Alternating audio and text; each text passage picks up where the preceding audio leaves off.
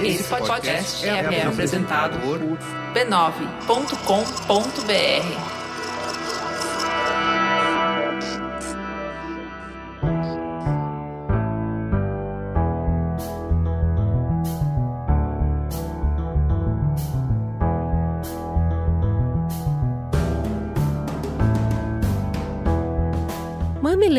e mamiletes, bem-vindos ao nosso espaço de troca e diálogo de peito aberto. Eu sou a Cris Bartz. Eu sou a Juva Lauer e esse é o Mamilos. Hoje vem de peito e mente aberta, pronta para escutar e enlarguecer a sua perspectiva. Vamos para o recadinho do Bradesco? Não tem isolamento social capaz de parar o Bradesco Woman 2020.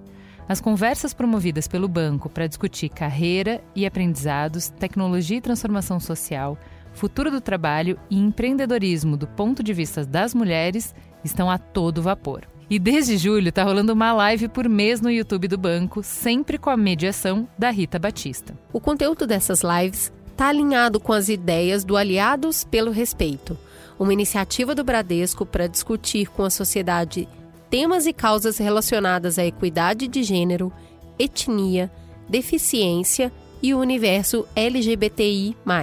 Nessa quarta, dia 25, rolou um papo super rico com a Rita Batista e a Alessandra Louras, consultora de mudança organizacional. O tema foi o poder feminino. Vamos escutar um trechinho? Porque o Bradesco Women tem esse objetivo, né? É aquela história de uma puxa a outra, uma amiga puxa a outra, uma mulher puxa a outra. Eu já quero começar lhe perguntando: de onde vem o seu poder? Que poder é esse, Alexandra?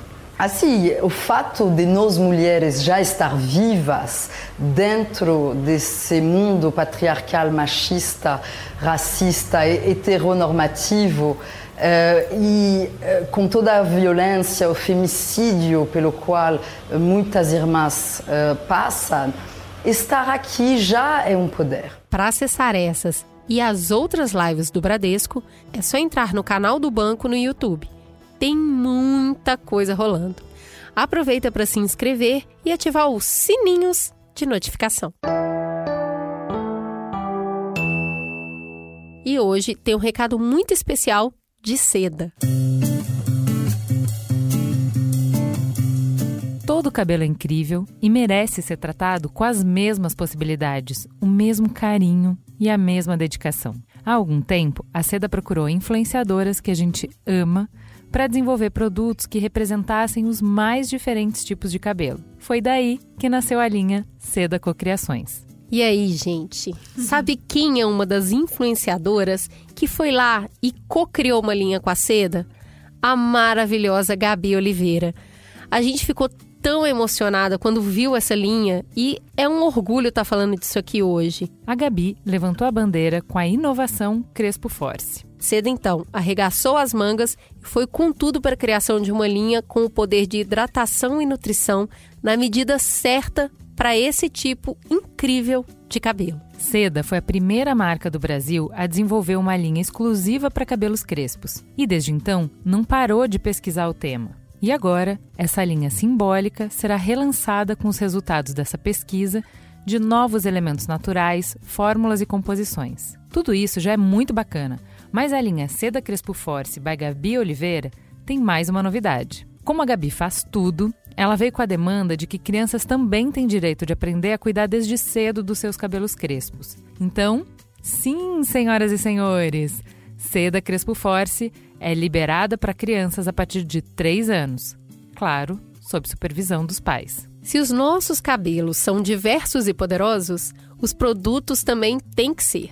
Saiba mais sobre a plataforma Seda Cocriações no Instagram Seda Oficial ou no site seda.com.br. É muito orgulho poder falar disso aqui.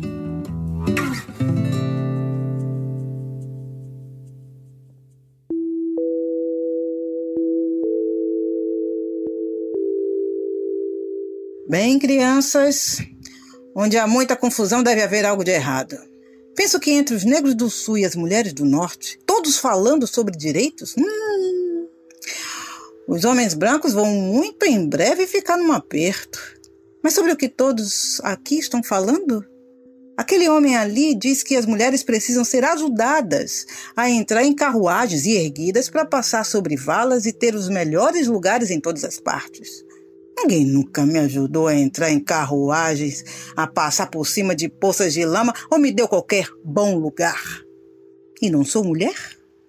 Olhem para mim. Olhem para o meu braço. Tenho arado e plantado e juntado em celeiros e nenhum homem poderia me liderar. E não sou uma mulher? Posso trabalhar tanto quanto e comer tanto quanto um homem. Quando eu consigo comer e aguentar o chicote também.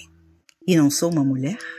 Dei à luz a 13 filhos e vi a grande maioria ser vendida para a escravidão. E quando eu chorei com a minha dor de mãe, ninguém, a não ser Jesus, me ouviu. E não sou mulher? Então eles falam sobre essa coisa na cabeça, como que vocês chamam mesmo? Intelecto. É isso, meu bem. O que isso tem a ver com os direitos das mulheres ou dos negros? Se a minha xícara não comporta mais que uma medida e a sua comporta o dobro, você não vai deixar que a minha meia medidazinha fique completamente cheia? Depois aquele homenzinho de preto ali disse que as mulheres não podem ter tantos direitos quanto os homens porque Cristo não era mulher. de onde o seu Cristo veio? Sim, de onde o seu Cristo veio, meu bem? De Deus e de uma mulher. O homem não teve nada a ver com ele. Se a primeira mulher feita por Deus teve força bastante para virar o mundo de ponta cabeça sozinha, essas mulheres juntas serão capazes de colocá-lo na posição certa novamente. E agora que elas estão querendo fazê-lo, é melhor que os homens permitam. Obrigada aos que me ouviram e agora a velha Sojourner não tem mais nada a dizer. Abrimos o programa dessa semana com essa belíssima interpretação da atriz Maria Gal, feita especialmente para o Mamilos, do discurso intitulado Eu Não Sou Uma Mulher, realizado pela ativista abolicionista Sojourner Truth na Convenção pelos Direitos da Mulher em Ohio, nos Estados Unidos, em 1851. Essa conversa, feita há 169 anos, já mostra algumas das diferenças no tratamento dispensado a mulheres negras e brancas. Para entender como essas diferenças nasceram, a gente tem que falar um pouco sobre como surgiu o feminismo.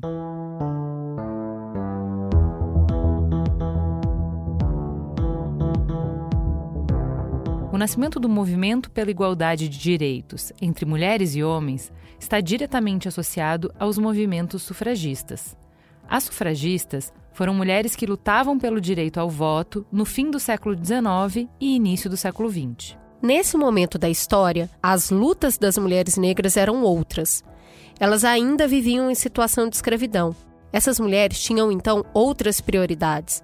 Lutavam por liberdade e alfabetização. Necessidades essas que estavam muito mais alinhadas à dos homens negros que as mulheres brancas. Então, desde a sua fundação, o movimento feminista teve um recorte de raça. Foi pensando que o gênero é vivenciado de maneira diferente porque a situação das mulheres negras, e em especial as negras de classes populares, possuem desafios adicionais para o acesso a direitos que o feminismo negro surgiu. Ele se propõe, portanto, a combater tanto a discriminação de gênero quanto de classe e raça. Ele nasce com a proposta de nos desafiar a entender como as opressões se somam para aumentar a desigualdade. O feminismo negro surgiu nos Estados Unidos nos anos 60 capitaneado por importantes mulheres, entre elas Angela Davis e Bell Hooks, e ganhou força no Brasil nos anos 70 na voz de Lélia Gonzalez e Luísa Bairros, entre outras.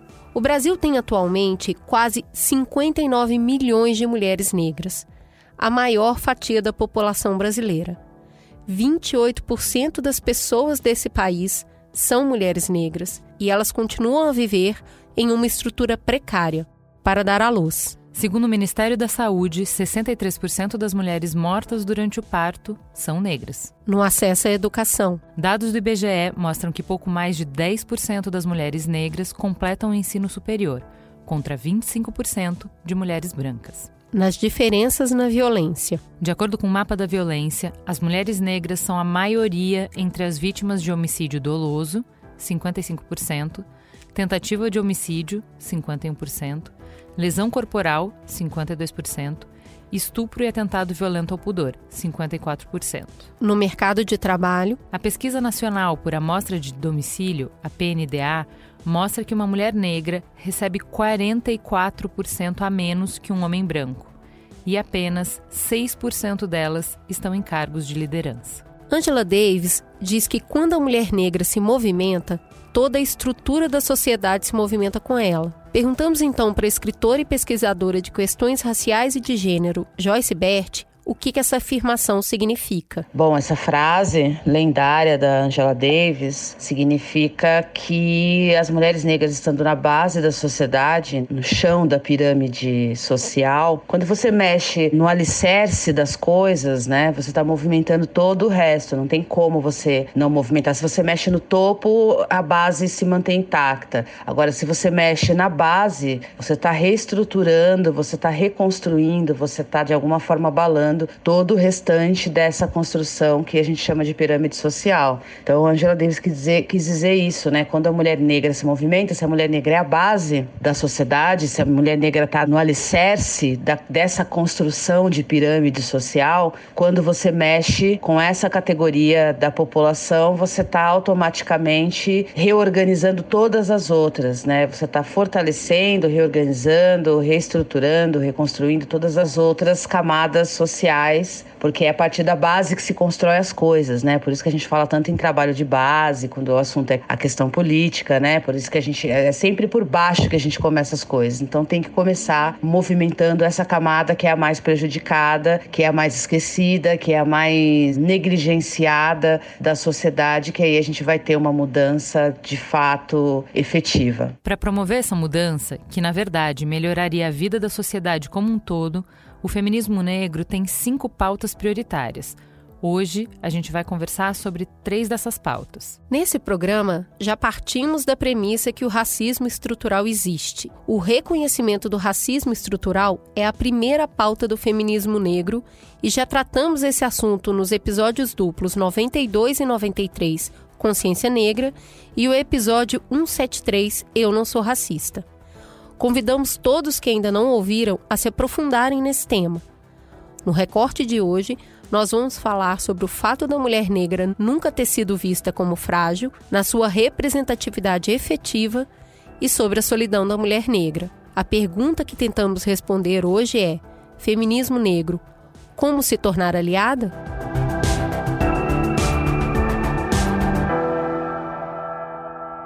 Para expandir a nossa visão, a gente foi buscar vozes fora de São Paulo. Começamos com uma preta retinta direto do Rio de Janeiro que entende muito de comunicação.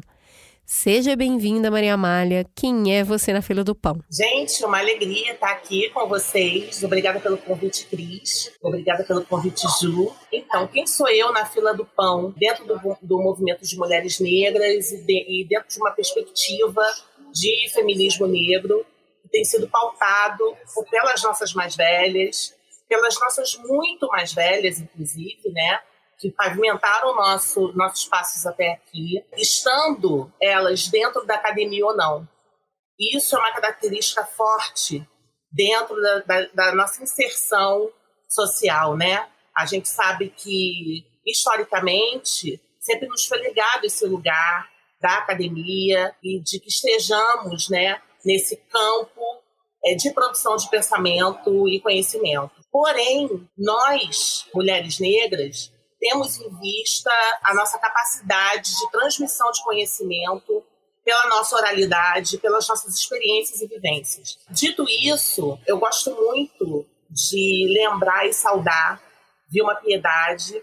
Vilma Piedade é uma pensadora, uma feminista negra. Ela lançou um livro e um conceito chamado dororidade. Vilma, ela faz esse percurso pelo movimento feminista, né? Porém, chega num, numa encruzilhada. Quando a gente fala de mulheres, não estamos considerando existências de mulheres negras. A gente precisou abrir esse espaço, a gente precisou é, nos colocarmos frente a essa corrente de pensamento de forma a colocar, de forma a considerar as nossas existências e as nossas experiências, porque é o que nos torna realmente mulheres negras, né? Nós nos tornamos negras, né? A nossa experiência, a nossa capacidade coletiva é o que nos torna mulheres negras, né?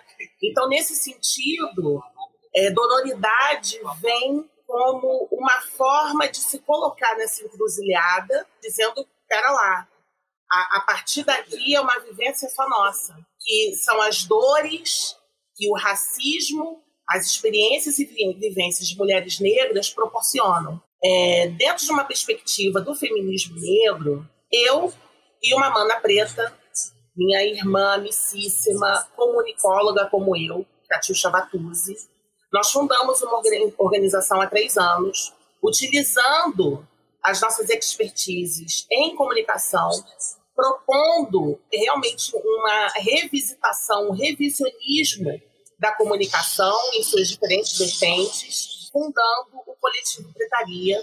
A gente tem o Pretaria Pod, a gente tem o coletivo Pretaria, nós temos o Colunistas Pretaria, que são pensadores pretas e pretos das comunicações, da linguagem, das negritudes, das relações étnico-raciais, que mensalmente contribuem com textos. Abordamos diferentes eixos temáticos, dentre eles a comunicação interseccional, que vamos dizer assim é o pilar que nos orienta dentro da comunicação que a gente quer empreender, é, a comunicação cidadã, a comunicação antirracista, comunitária, análise de discurso, letramento racial, enfim.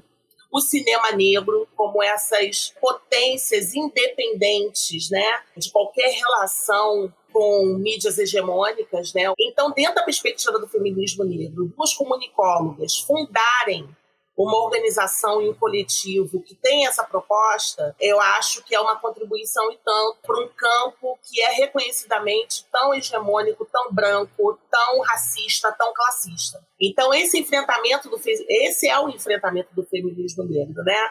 A gente abrir fissuras, abrir espaço, levando em consideração, melhor dizendo, as nossas agendas. Maravilhoso. Na segunda cadeira, a gente trouxe uma jovem mulher negra e lésbica lá de Curitiba.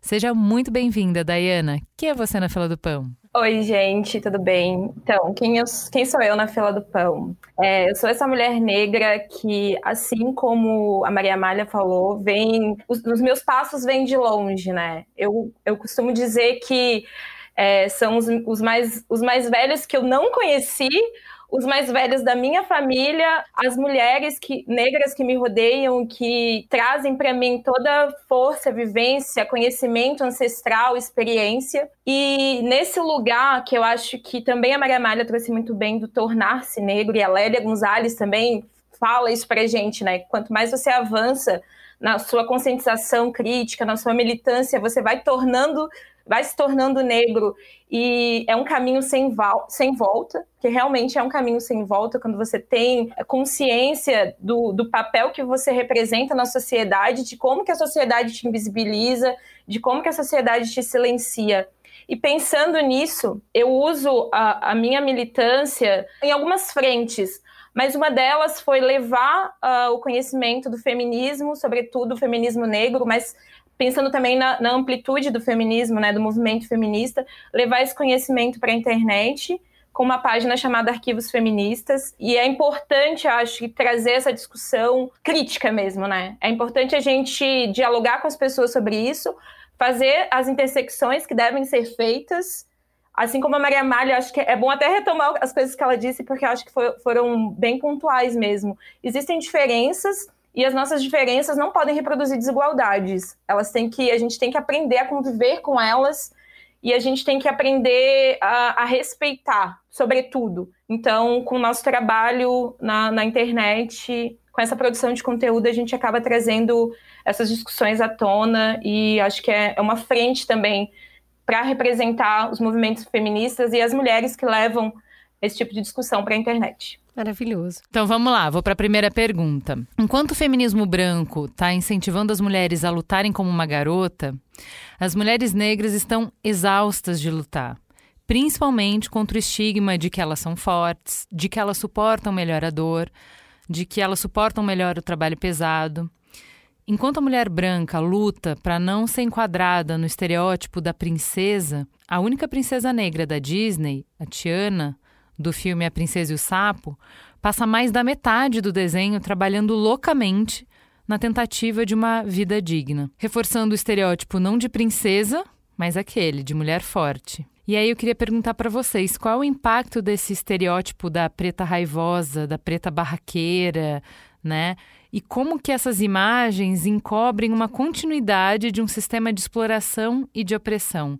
O que, que a gente faz para quebrar essa narrativa? Primeiro, a gente tem que pensar em toda a construção histórica em cima disso, né? É um estigma mesmo que vem, enfim, desde o do período escravagista, assim. E serviu para nos silenciar desde sempre, serviu para a gente não usar a nossa raiva, porque a gente tem razão em sentir raiva e muita raiva, né? A Audre Lorde fala sobre isso, um pouco de da gente depositar nossa raiva em cima do racismo que a gente sofre, em cima dos privilégios sociais que a gente não tem acesso, que, que nos invisibilizam, que nos levam para um lugar de, de não mulher ou de não pessoa, né? E é fruto também dessa sociedade patriarcal, dessa sociedade racista, da sociedade capitalista. Dizer que uma mulher negra é forte e que aguenta tudo é dizer que, assim, não interessa a dor que você sente, né? Foi um pouco isso que a Vilma quis trazer em sororidade, né? Sororidade, ela, ela não nos compreende. Não existe isso de sororidade, quando, na verdade, o feminismo que é branco, ele vai lutar por coisas que a gente jamais teve acesso, ou que a gente, enfim, a gente não consegue nem dialogar, porque as nossas pautas são tão urgentes e é, atravessam tanto a nossa experiência de não ser apenas só mulher, mas de ser mulher negra. É, a Jurema Werneck fala isso, não tem como eu ser só mulher. Eu, enquanto mulher negra, não vou ser conhecido como mulher negra, vou ser conhecido como mulher negra. E esse atravessamento, ele implica em N questões na minha vida. E aí tem um texto da Winnie Bueno também que fala para que, que serve o, o, mito da preta raivosa, né? Porque assim, a gente tá cansada, a gente tá exausta. A sociedade não enxerga as nossas dores, a sociedade não nos acalenta. E aí, olha o que, que é o movimento de mulheres negras, o que, que é o feminismo negro. Vem aqui que eu vou segurar na tua mão, porque eu entendo a tua dor eu entendo como isso, sabe? Isso que é, que é esse movimento de, de mulheres negras, isso que é a potência do feminismo negro. Eu entendo a tua dor, eu entendo o que você sente. Eu estou aqui do teu lado pra gente, enfim, pra gente dialogar, pra gente refletir, pra gente amplificar as nossas vozes. E aí acho que a gente tá pegando um pouco do feminismo ocidental, né? Se a gente for, enfim, entrar nessa seara de discutir outras outros movimentos, assim, em outros continentes ou outras, enfim, a gente está pegando o feminismo ocidental, que foi um feminismo branco que nunca quis olhar para as questões das mulheres negras. Aí a gente chega no, no Brasil, é, mesmo o feminismo ali dos anos 60, etc. A Lélia Gonzalez vai falar isso, quando, gente, esse feminismo aí que vocês estão falando, que é dos Estados Unidos, que é da Europa, ele não me representa, não. É o feminismo latino-americano, o feminismo negro. Eu sou atravessada por, por N questões, entendeu? Então, assim, aqui não existe o mito das três raças. A gente não convive bem, não, sabe? Não, Gilberto Freire não, não, não se faz nesse lugar, sabe? A nossa desumanização, ela tá aí desde sempre. E aí, quando a gente amplifica as nossas nossas vozes, ou a gente não se cala diante de toda a pressão que a gente sente, significa que a gente está acessando coisas que eles jamais quiseram que, nós, que, a gente acessasse. E é por isso que, que esse mito ele vai tomando outros contornos. Ele surgiu de uma forma, ele vai tomando outros contornos na contemporaneidade para nos silenciar. Tem uma questão importante aqui, Amália, que é essa mulher que aguenta a dor, né? Essa mulher que suporta. A gente falou na introdução de mulher negra morrer é, mais em parto e essa mesma pesquisa mostra que a mulher negra recebe menos analgesia inclusive por questões puramente culturais, nenhum embasamento científico. Ah, ela tem o um quadril mais largo. Quando a gente vem com essas questões que são culturais e é pegando aí o gancho no que a Daiane estava falando, que é, peraí, eu sinto raiva mesmo. E eu não considero o motivo dessa raiva, eu estou dando um exemplo só, passar dor é um processo que, não, que deixa qualquer pessoa com raiva. O que eu queria é, te perguntar é onde acontecem os processos que apagam o que causa raiva e só mostra o estouro desse sentimento, sabe?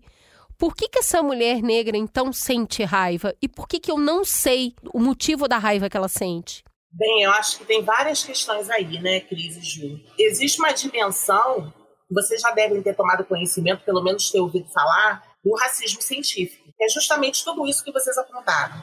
Quadro mais largo, tem um músculo mais resistentes. Enfim, os, os mais descabidos absurdos são, em, em termos de resistência, são dirigidos a indivíduos pretos, pretos e pretos. Essa é uma questão que, de forma sistemática e com sucesso, é, se reproduz ao longo da história do tempo. Né? Tanto que a gente está aqui falando as mesmas coisas que se falava no século XVIII, XIX. E a gente é, observa muito bem na história de que forma essa subalternização, via processos fascistas, via governos absolutamente despreocupados com o social e muito mais preocupados com os financistas, com, com a rede capitalista né, mundial, são mecanismos necropolíticos, são mecanismos de necropoder, porque a gente está falando de poder, afinal de contas. Né? Esse é um ponto.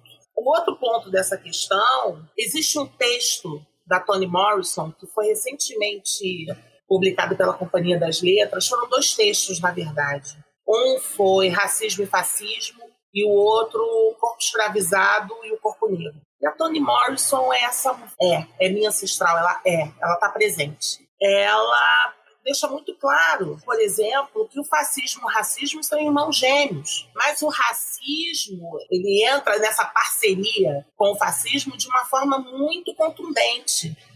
Porque não é só ideologia, né? E eu sinto dizer, é um processo de propaganda mesmo, de propagar certos posicionamentos, de propagar e manter é, certos discursos, esses pensamentos correntes, como pensamentos do racismo científico. A gente vive imersos, imersos e imersas, nós, povo preto, imersos e imersas em falácias. Isso cansa, isso esgota.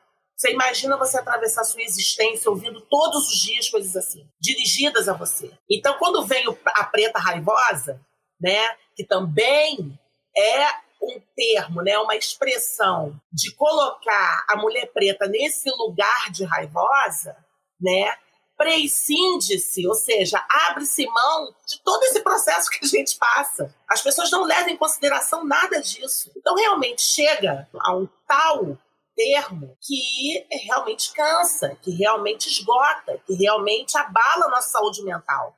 Aliás, a população negra é a maior população vítimas de, de doenças mentais. É só parar e pensar um pouco. Então, quer dizer, essa manutenção, e quando eu falo do sucesso dela, eu não estou batendo palma, não, tá?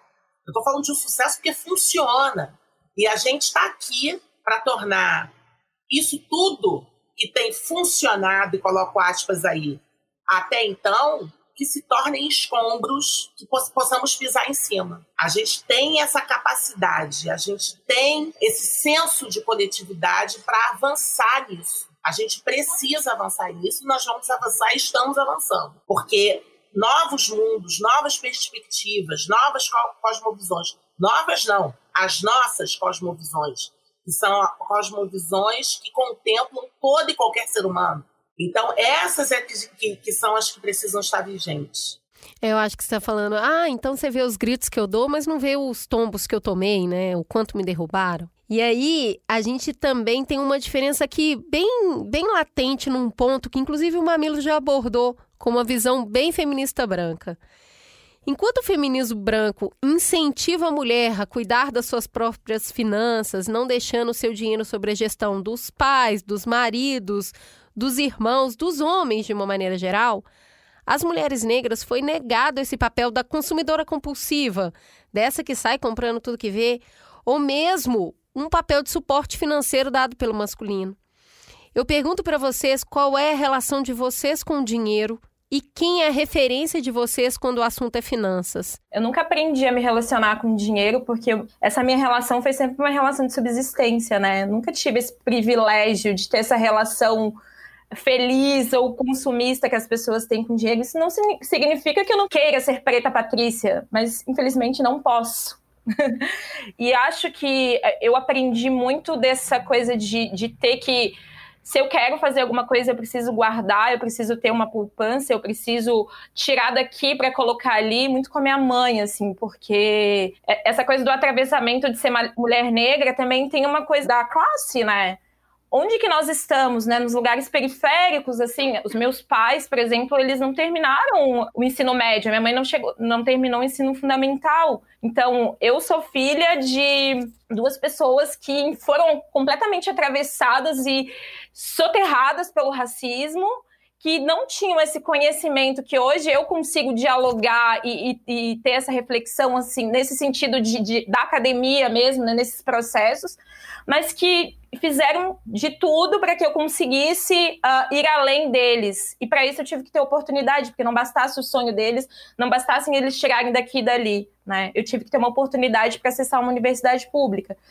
Então, eu acho que esse relacionamento é um relacionamento que, que é o que a sociedade nos demanda de. Você não vai ter privilégios, né? quando você não tem privilégio, você faz o que dá da forma que você pode. Um mês, mais ou menos, mas eu estava numa desses eventos, assim, mas eu vi a Adriana Barbosa, da Feira Preta, falando da questão do empreendedorismo, né? Porque agora também, nesse momento, eu resolvi empreender, resolvi fazer um curso sobre o feminismo.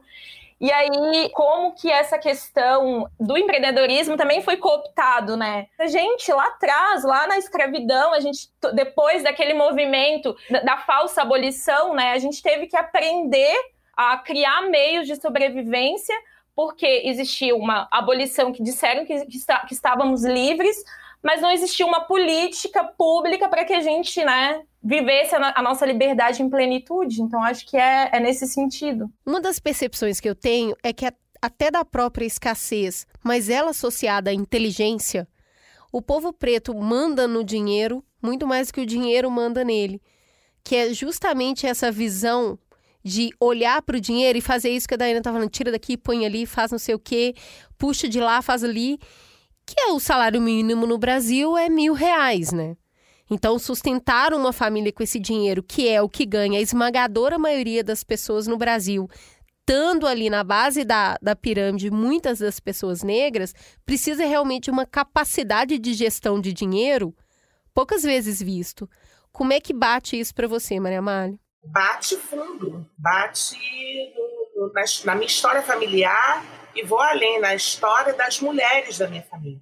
É, a Dayana trouxe uma, uma perspectiva brilhante aí da nossa relação com o dinheiro, que é realmente uma, é uma relação de conflito, conflito no sentido de que aquilo tem que render, aquilo tem que esticar, tem que prover a, a subsistência de tantas pessoas quanto, quanto forem necessárias. E isso estou dizendo que muitas vezes vai para além das famílias. É um vizinho, é um tio, é sempre essa relação, não é uma relação confortável. Nunca foi uma relação confortável para a gente. Então a gente está sempre pensando também adiante. A gente sempre pensou muito em patrimônio. Por exemplo, hoje eu moro numa casa própria, é, diferente da casa da minha mãe, porque ela pensou no que ela poderia fazer com o dinheiro dela para um futuro. O que, que eu posso oferecer para as minhas filhas além da casa que já está quitada, que é nossa. Se ela não tivesse pensado nisso, estaria em uma outra condição hoje. Hoje, eu, Maria Malha, eu procuro honrar é, esses aprendizados. Eu estou pensando no João, meu filho, né, que é um homem preto, e de ter um mínimo de estabilidade. Estabilidade essa que políticas públicas não nos provê, então a gente tem que correr muito atrás para que a gente possa prover algum alívio diante das incertezas que é não só o, o nosso país, quanto a nossa própria existência preta, né?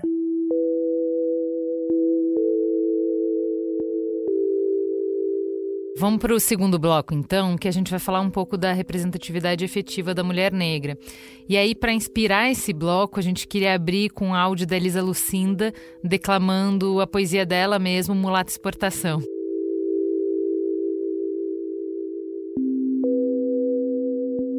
Mas que nega linda e de olho verde ainda, olho de veneno e açúcar. Vem, nega, vem ser minha desculpa. Vem que aqui dentro ainda te cabe, vem ser meu álibi, minha bela conduta. Vem, nega, exportação, vem, meu pão de açúcar. Ó, oh, monto casa pra você, mas ninguém pode saber, entendeu, meu dendê? Minha tonteira, minha história contundida, minha memória confundida, meu futebol, entendeu, meu gelol? Rebola bem, meu bem querer, que eu sou teu improviso, teu karaokê. Vem, nega, sem eu ter que fazer nada, vem sem eu ter que me mexer. Em mim tu esquece tarefas, favelas, senzalas, nada mais vai doer. Sinto o cheiro do você, meu maculelê. Vem, nega, me ama, me colore. Nega, vem ser meu folclore. Vem ser minha tese sobre nego malê.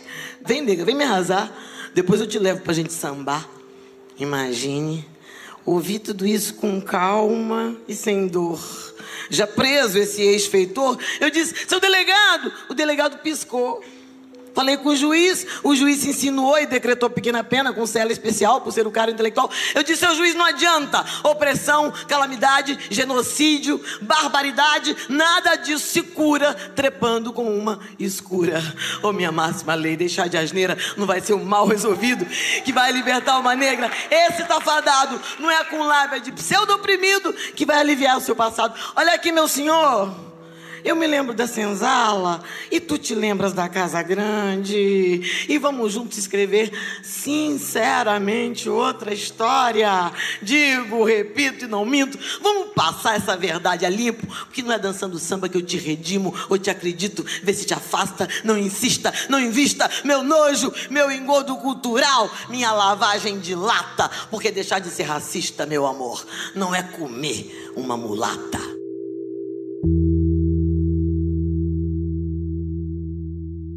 Bom, a mulher negra ainda hoje se vê presa a três estigmas.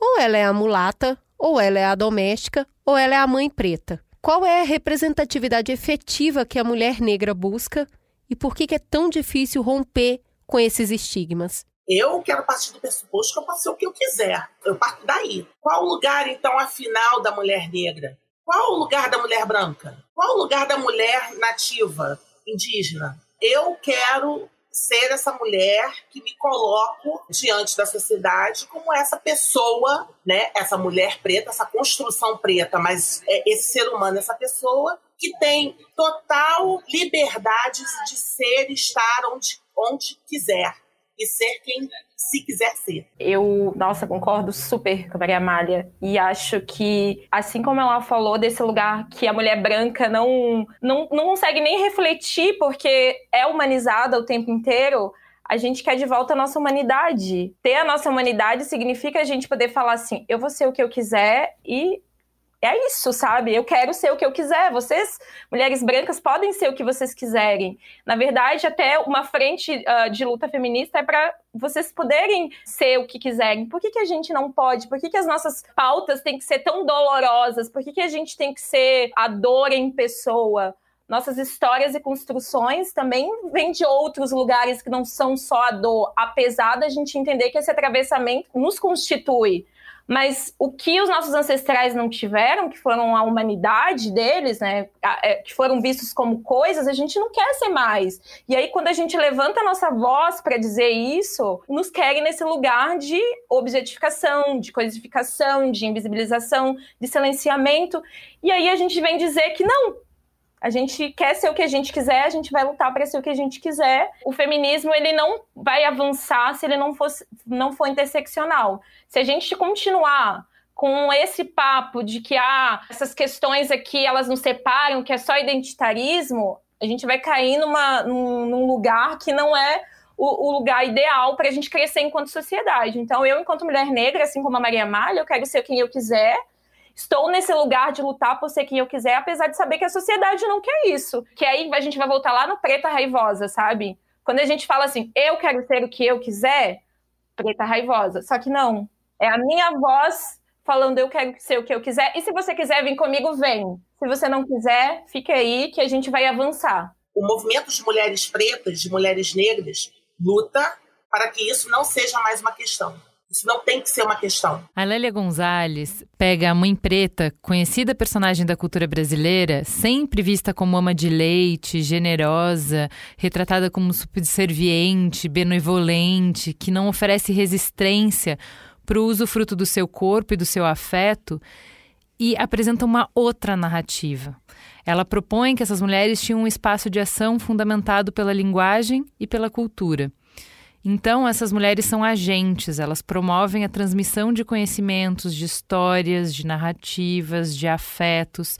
Qual é a importância de subverter essa visão como a Lélia faz? É uma questão política, né? Esses lugares também que a gente não escolheu, não foi uma escolha da gente ocupar, mas é o lugar que a gente ocupa. Então, esse lugar político, esse lugar de trazer um novo significado para isso é de falar assim, olha, nós ocupamos esses lugares, não foi uma escolha nossa, mas são pautas que são muito caras para a gente, né? Então, é transformar tudo que a gente fala em política, né? Esse lugar de levar as nossas vivências e experiências para esse lugar de um lugar de luta, de um lugar de, de trazer novas perspectivas. Por exemplo, das empregadas domésticas, a gente tem Laudelina de Campos Melo, sabe? Uma mulher preta que falou assim, então, eu sou doméstica sim, mas vai ser só isso? A gente, vocês não vão falar sobre isso? Vocês não vão falar sobre a construção que tem por trás disso? A gente precisa dialogar. Ela foi lá, né, em movimento, completamente em movimento político, de trazer mulheres para dialogar sobre isso. Então, essa coisa do silenciamento, de que ó, vocês, vocês estão aqui, mas vocês não vão falar, a gente pega e, e, e transforma dá outro significado. Amália, tem uma questão aqui que eu gosto muito nessa subversão que a Lélia propõe, porque quando ela fala, ah, tá vendo essa mulher aí que você acha que não tá fazendo nada? Que ela tá sendo explorada, essa mulher está se colocando. É que você não reconhece esse tipo de conhecimento. Numa época em que a gente supervaloriza o conhecimento acadêmico e desvaloriza o conhecimento da vivência e da oralidade, então puxando aquilo que você falou lá no início, a gente já produz e transmite conhecimento desde sempre. Qual é o papel, então, dessa mulher negra, agora sim, vista como uma mulher dotada de conhecimento e de agência, tem quando a gente está falando de conhecimento ancestral? A gente tem um manancial tão grande tão profundo que nos constitui, que constitui todo um povo. A partir da mulher negra, pensa, eu imagino que seja difícil para a branquidade, para a branquitude, perceber a profundidade desses saberes. Não só por não considerarem saberes, mas sim por não identificarem como. Eu acho que tem uma diferença aí. Uma coisa é você é, não enxergar, outra coisa é você enxergar e não entender. E eu sempre volto à nossa relação de vivência e experiência. A gente quer, junto aos movimentos de mulheres negras, a gente quer levar ao conhecimento das pessoas todas essas dimensões que esses conhecimentos ancestrais, passados de mulheres negras para mulheres negras, sejam de acesso a todos. Se a gente não fizer um trabalho de reposicionamento de imaginários, de reposicionamento de visões de mundo, que a gente consiga realmente abrir espaços para que esses saberes possam florescer no conjunto da sociedade, e aí eu coloco a minha seara no meio, a seara de vocês também, enquanto comunicadoras, eu acho a comunicação mais do que importante, é crucial nesse processo, né, dessa reverberação, né, do que a gente está conversando aqui, inclusive, nunca será entendido e nunca será valorizado como saber. Então a gente precisa sistematizar isso. A gente precisa dizer por onde começar, de apontar onde esses erros acontecem, para aí sim a gente começar a subverter. Isso já está em curso. Muitos e muitas já se deram conta disso. Agora a gente quer engajar todos e todas e todos. A representatividade efetiva da mulher negra no espaço político também foi levantada pelo feminismo negro. Em um congresso feminista realizado no Brasil no início dos anos 80, a Lélia Gonzalez defendeu que saneamento básico deveria ser uma pauta feminista. Saneamento básico, pauta feminista? Explica isso pra gente, Dayana as nossas pautas elas envolvem toda a nossa, a nossa nossas vivências e experiências e também as, a, a, o modo como a gente subsiste, né? Então não tem como a gente achar que o feminismo é só um, um pautas que têm a ver com, com a, o nosso corpo de uma forma esvaziada, porque, enfim, o feminismo negro, a gente também fala dos nossos corpos e corpas, mas num outro lugar, nesse lugar que é o corpo que é mais estuprado, do corpo que é mais violentado. E aí, por que saneamento básico? Quem são as pessoas que estão lá no topo da, da, da pirâmide, como a gente falou, né? Quem são as pessoas que, que enfrentam desemprego, que, que estão nos lugares mais periféricos? Onde que as políticas públicas chegam? Elas chegam em lugares periféricos? Eu tenho certeza que não. Por isso que o feminismo ele precisa ir muito além da página 2, sabe? E por isso que interseccionalidade é extremamente importante. A gente não pode partir, falo isso principalmente para mulheres brancas, você não pode partir só da, da tua questão individual. Eu só tenho uma coisa para falar para vocês, sempre foi assim, sempre foi assim. Será que, né, você não estava contribuindo para as desigualdades? As nossas lutas feministas, elas deviam é, incorporar as questões de classe e de raça o tempo inteiro, mas infelizmente a gente ainda tem que trazer isso, a gente tem que falar para que cada vez mais a gente não tenha que estar tá falando sobre isso, né? Para que as pessoas entendam que é, é importante esse olhar interseccional. Para quem ainda acha que essa pauta parece meio solta, né? Saneamento básico e feminismo, o Instituto Trata Brasil mostra que trabalhadores que residem em locais sem saneamento mínimo chegam a receber 52% a menos do que quem tem acesso a esse serviço.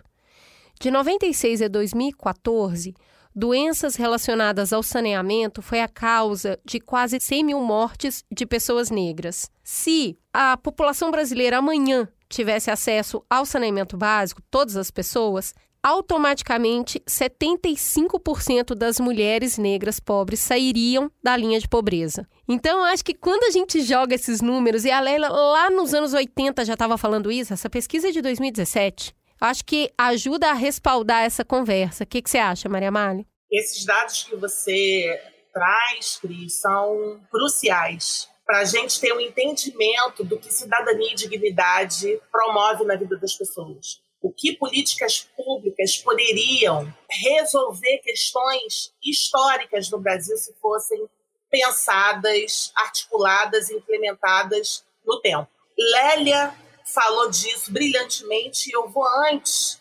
Eu quero citar Carolina Maria de Jesus. Eu quero citar exatamente o que ela disse. Ela dizia: o Brasil deveria ser governado por alguém que já passou fome. E eu peço licença para articular e acrescentar isso, o saneamento básico, que é profilático, é uma profilaxia a doenças que o Sistema Único de Saúde, que é maravilhoso no Brasil, muitas vezes não dá conta de doenças é, que poderiam ser evitadas com políticas públicas, com cidadania. Ou seja, faz muito sentido colocar mulher, as mulheres negras no centro, e a Dayana falou muito bem, as mulheres negras e interseccionalizar essas dimensões, né? A classe, o território, a geração, né? A idade, tudo isso tem que concorrer, tudo isso tem que estar nesse balaio constitutivo de dignidade para as pessoas. A gente não pode abrir mão de nada disso. Tem um forte movimento pelo reconhecimento da beleza negra, né? Mais uma vez aí capitaneado pelas mulheres negras. É o cabelo crespo, é a pele negra, é a maquiagem, são os acessórios.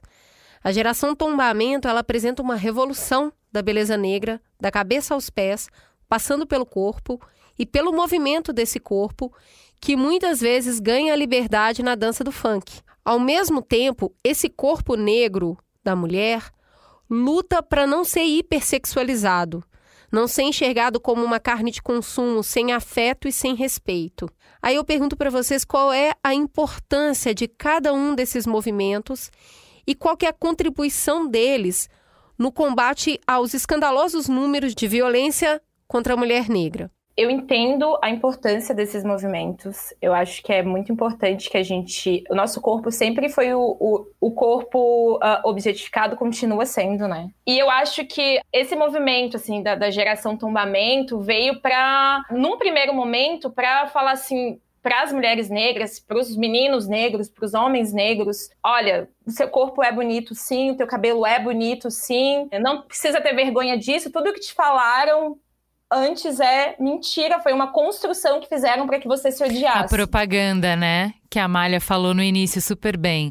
A propaganda que te deixa exausto, né? É uma ação, então seria uma ação de contra-propaganda, dá pra dizer assim? É uma contra-narrativa. Eu acho que é exatamente isso, uma contra-narrativa. E aí, a gente veio, viu esse movimento também, né? Surgiu com, com esse lance de trazer essa contra-narrativa, de falar assim: você importa, você é maravilhoso, você é lindo, seu cabelo tem história, tua cor tem história, mas foi é, capitalizado, né? Esse movimento ele vem sendo capitalizado à medida de que as, essas construções capitalistas, a propaganda vai vendo isso e vai querendo entrar nessa seara, entrar nesse meio, né? Mas a gente não parou ali. A gente continuou tendo outras perspectivas, assim, e não, e não deixando que esse movimento fosse capitalizado. Ô, Amália, quando a gente vai principalmente para o Rio, né, o funk carioca dançado a exaustão nos deliciosos bailes que tira qualquer energia ruim do corpo, mas ao mesmo tempo que a gente vê essa mulher falando, olha,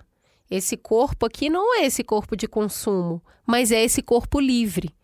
Como que esses dois movimentos andam em paralelo, sabe? Como eles não se, se chocam? Não, eles não se chocam, eles são complementares. Eles são suplementares, eu diria. A geração tombamento, o movimento funk, é um movimento de reconhecimento semiótico. Estão ali postos símbolos, estão ali postos reconhecimentos de corpos, os corpos como plataformas de profunda liberdade estética, trazendo para esses corpos essa toda essa, essa valorização da própria fenotipia preta, né? E a gente não vai entrar no assunto do colorismo aqui, mas eu acho que a geração do tombamento serviu também para isso, tá? Para a gente reconhecer os 150 mil tons de preto. Logicamente, são corpos pretos, são 50 tons de corpos pretos, mas são corpos que estão se tornando corpos pretos, né? Porque a gente sabe que são construções. Ser preto, ser preta é uma construção em diáspora, né?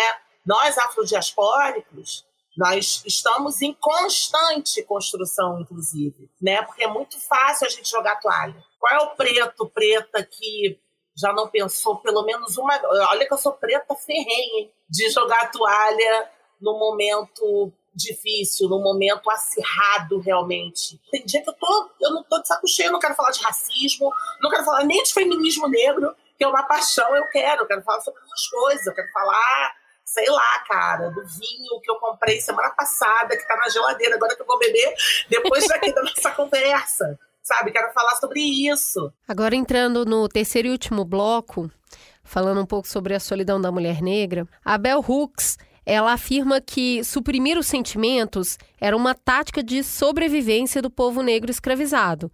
Demonstrou sentimento, a vida estava mais ainda em risco, né? Como é que 350 anos de escravidão somados aí a 130 anos de luta pela vida, por esses direitos fundamentais que a gente conversou até agora, perpassa a forma como o povo negro se relaciona afetivamente.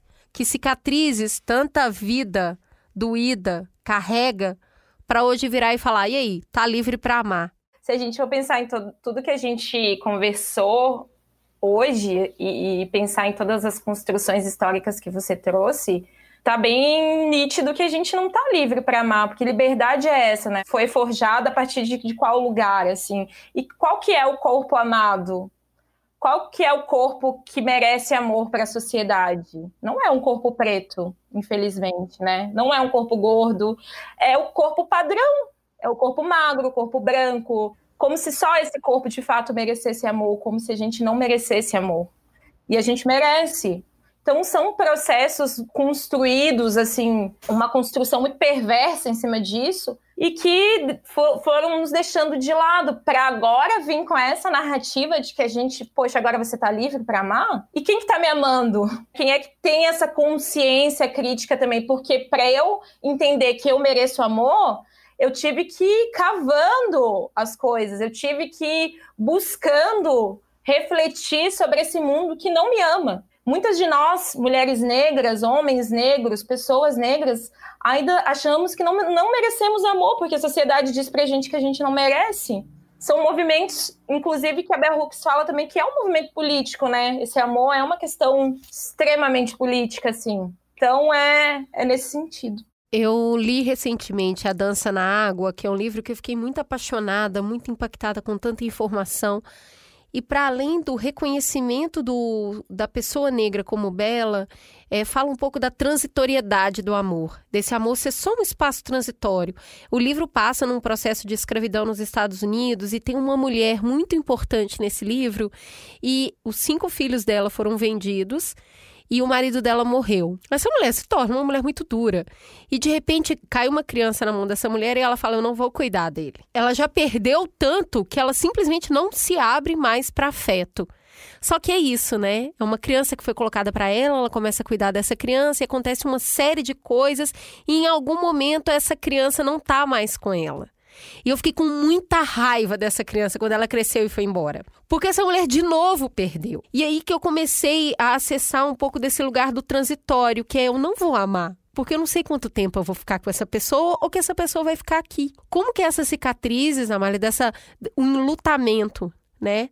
Eu, eu tenho medo de perder, então eu não vou nem amar. Como é que a gente consegue pôr a mão num tamanho de dor desse? A gente tem esse histórico impresso geneticamente até, né, Cris? Existe uma corrente filosófica que usa a ciência para justificar uma série de eventos que acontecem no campo das negritudes, que é o, essa transmissão do banzo geneticamente, geneticamente, logicamente, socialmente, de mãe para filhos, né? Mas existe uma dimensão tão arraigada e tão estreitamente relacionada aos traumas, e essas correntes afirmam que a chave desses traumas eles ficam fechados em nossa constituição genética e, sobretudo, a constituição genética de mulheres pretas, porque existe um componente, uma organela celular, que é a mitocôndria, a organela citoplasmática que passa de mãe para filho. Pai não passa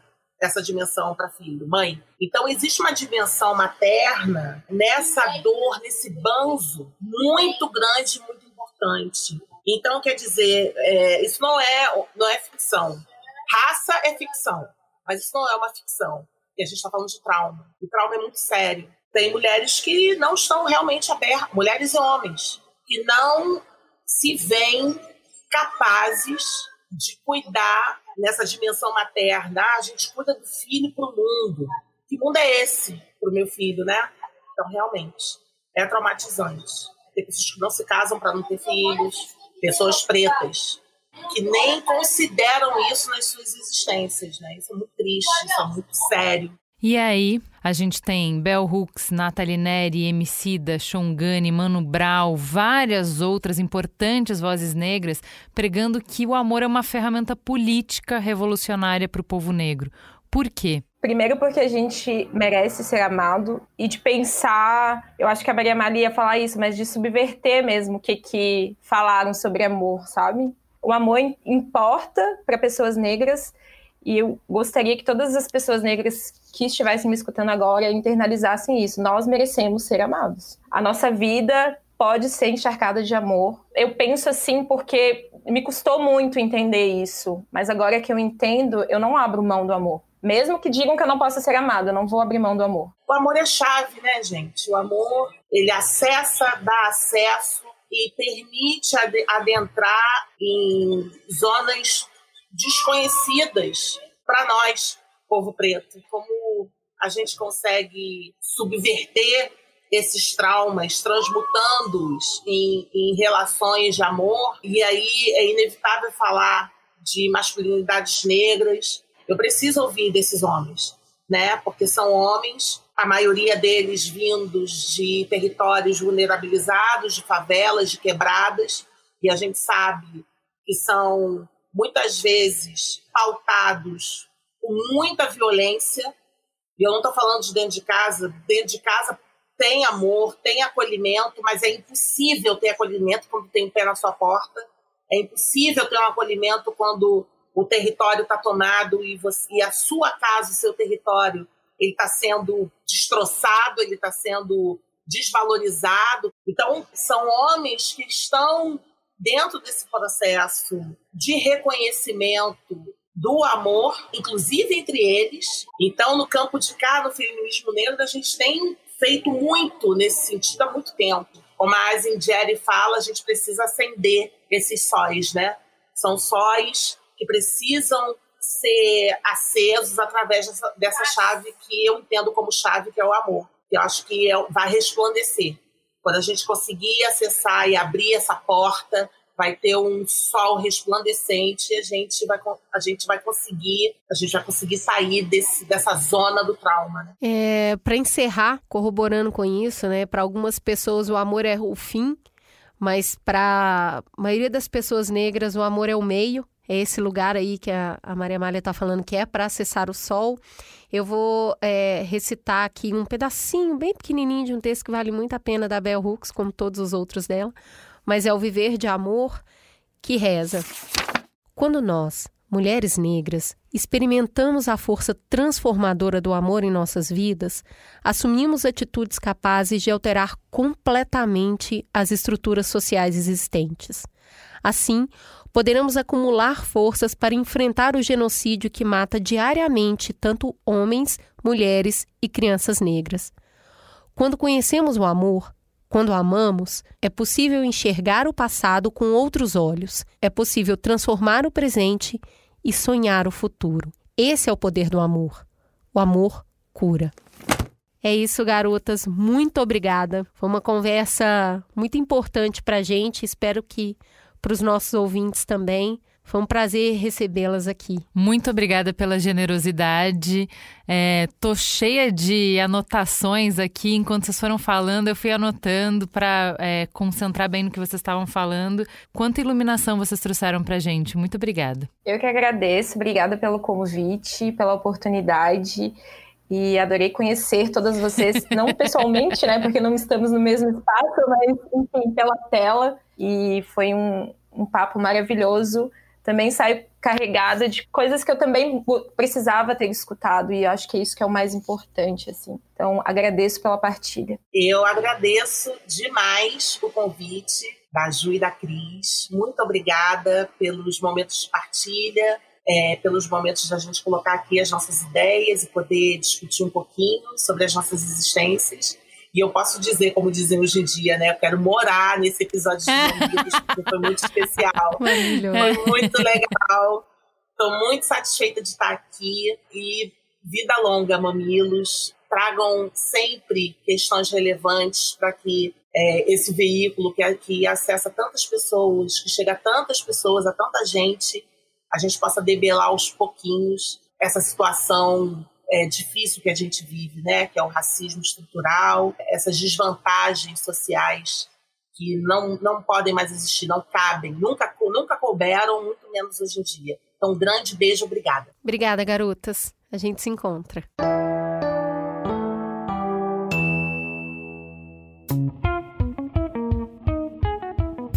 Chega o fim de novembro e é uma loucura. Tem promoção para todo lado que a gente vai, até na farmácia, até no tio do milho.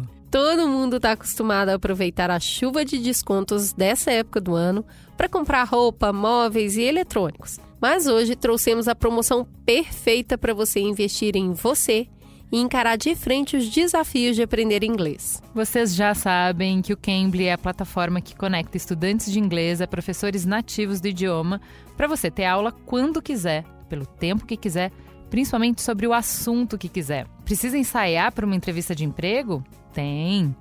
Precisa de aula de gramática e conversação sobre temas que te interessem?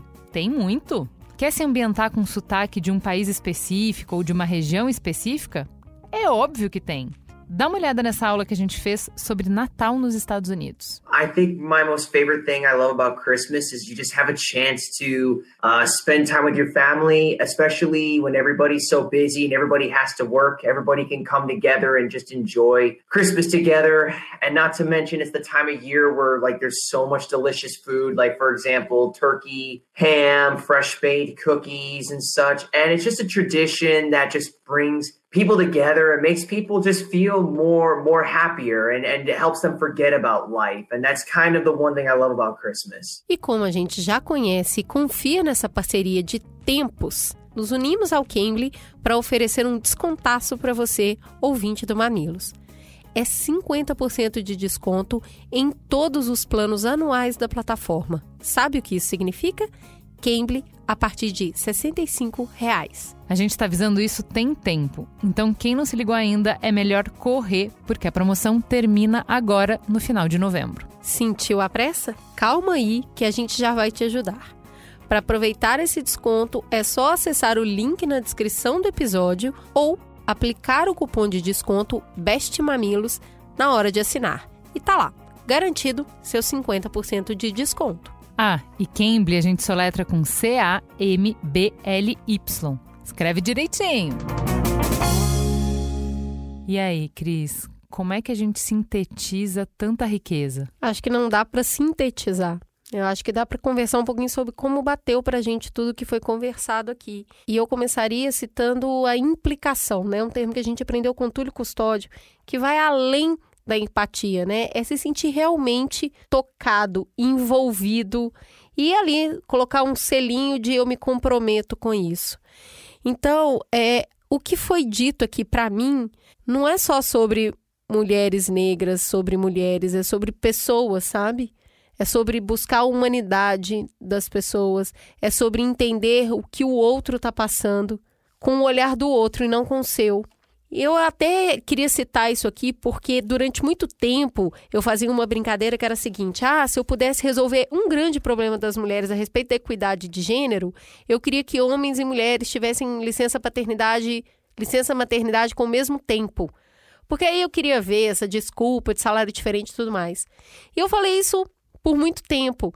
E aí, quando você começa a enlarguecer suas ideias e a se implicar com o discurso, pensa bem, licença paternidade para um monte de mulher que está sem companheiro, licença paternidade para um monte de homem que está trabalhando também fora do mercado formal. Então, o problema de quem que resolve? Quando a gente pede e fala que esse é o primeiro problema, é o problema prioritário. Para mim, depois desse programa, se eu tiver que resolver um problema para melhorar a equidade de gênero, seria o saneamento básico. E para você, onde que foi no fígado? Já começou com o conceito de doloridade que eu nunca tinha escutado, né? E eu fiquei muito tocada assim por essa esse entrecruzamento de violências, né? A gente já falou muito sobre a violência estrutural, é, então os não acessos, né? O não acesso econômico, enfim.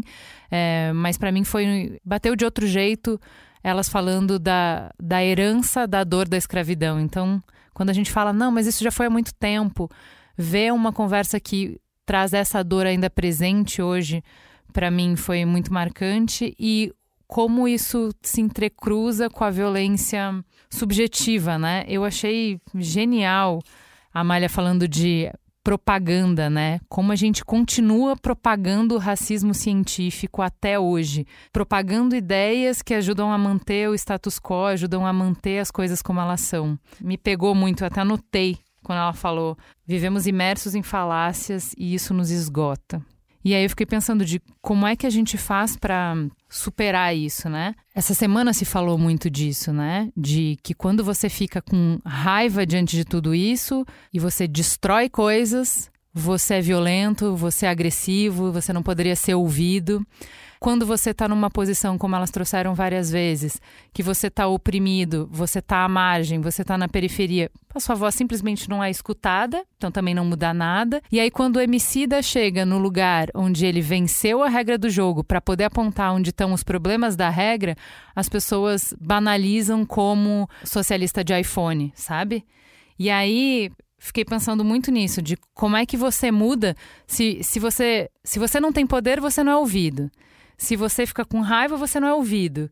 Se você joga a regra do jogo bonitinho, chega lá, você não é ouvido. Você nunca é ouvido né? E aí eu fiquei pensando, fiquei muito principalmente tocada pela fala delas de que a gente quer ter a liberdade de ser o que a gente quiser, a gente quer ser vista como humano. E aí me lembrou da Nina Simone falando que liberdade é não ter medo. Como não ter medo com todo esse cenário que a gente pintou, né? E é daí que eu acho que vem a, a resposta para a pergunta desse programa, né? Que é como ser aliada. E ser aliada, eu entendi, eu acho que a maioria das pessoas brancas que são, estão implicadas com o discurso compreendem, é aprender a se indispor entre os nossos pares, né? Indisposição é um músculo, né? Porque é difícil sustentar a indisposição. É o outro falando que, nossa, agora também não pode nada. Nossa, já vem o chato. E aí a gente silencia, porque é chato, né? Se indispor com os nossos amigos, com a nossa família, com o nosso vizinho, com a pessoa no prédio que fez o comentário. E aí você vai deixando passar. E toda vez que você deixa passar, você está fortalecendo um sistema que aí não adianta a pessoa negra gritar, não adianta falar, não adianta cantar, não adianta calar. Ninguém vai ouvir. Então, faz parte de ser aliado aprender a se indispor entre os nossos pares e sustentar esse incômodo que é se indispor com as pessoas, inclusive as pessoas que a gente ama. Então, é enquanto a gente deixar somente as pessoas negras se indisporem, somente elas colocarem os corpos negros na frente de batalha, porque isso é um problema delas, a gente não está movimentando a estrutura inteira da sociedade. Então, em última instância, numa instância egoísta, se a gente apoia e é aliado do feminismo negro, no final da, da história, a gente também vai ter uma vida melhor. Se isso não for um convite suficiente, eu não sei mais o que, que é. Temos um programa? Temos um programa e que programa? Um programa necessário, um programa urgente. Fica gostosa a sensação de mais um Mamilos no ar. Beijo, gente. Até semana que vem.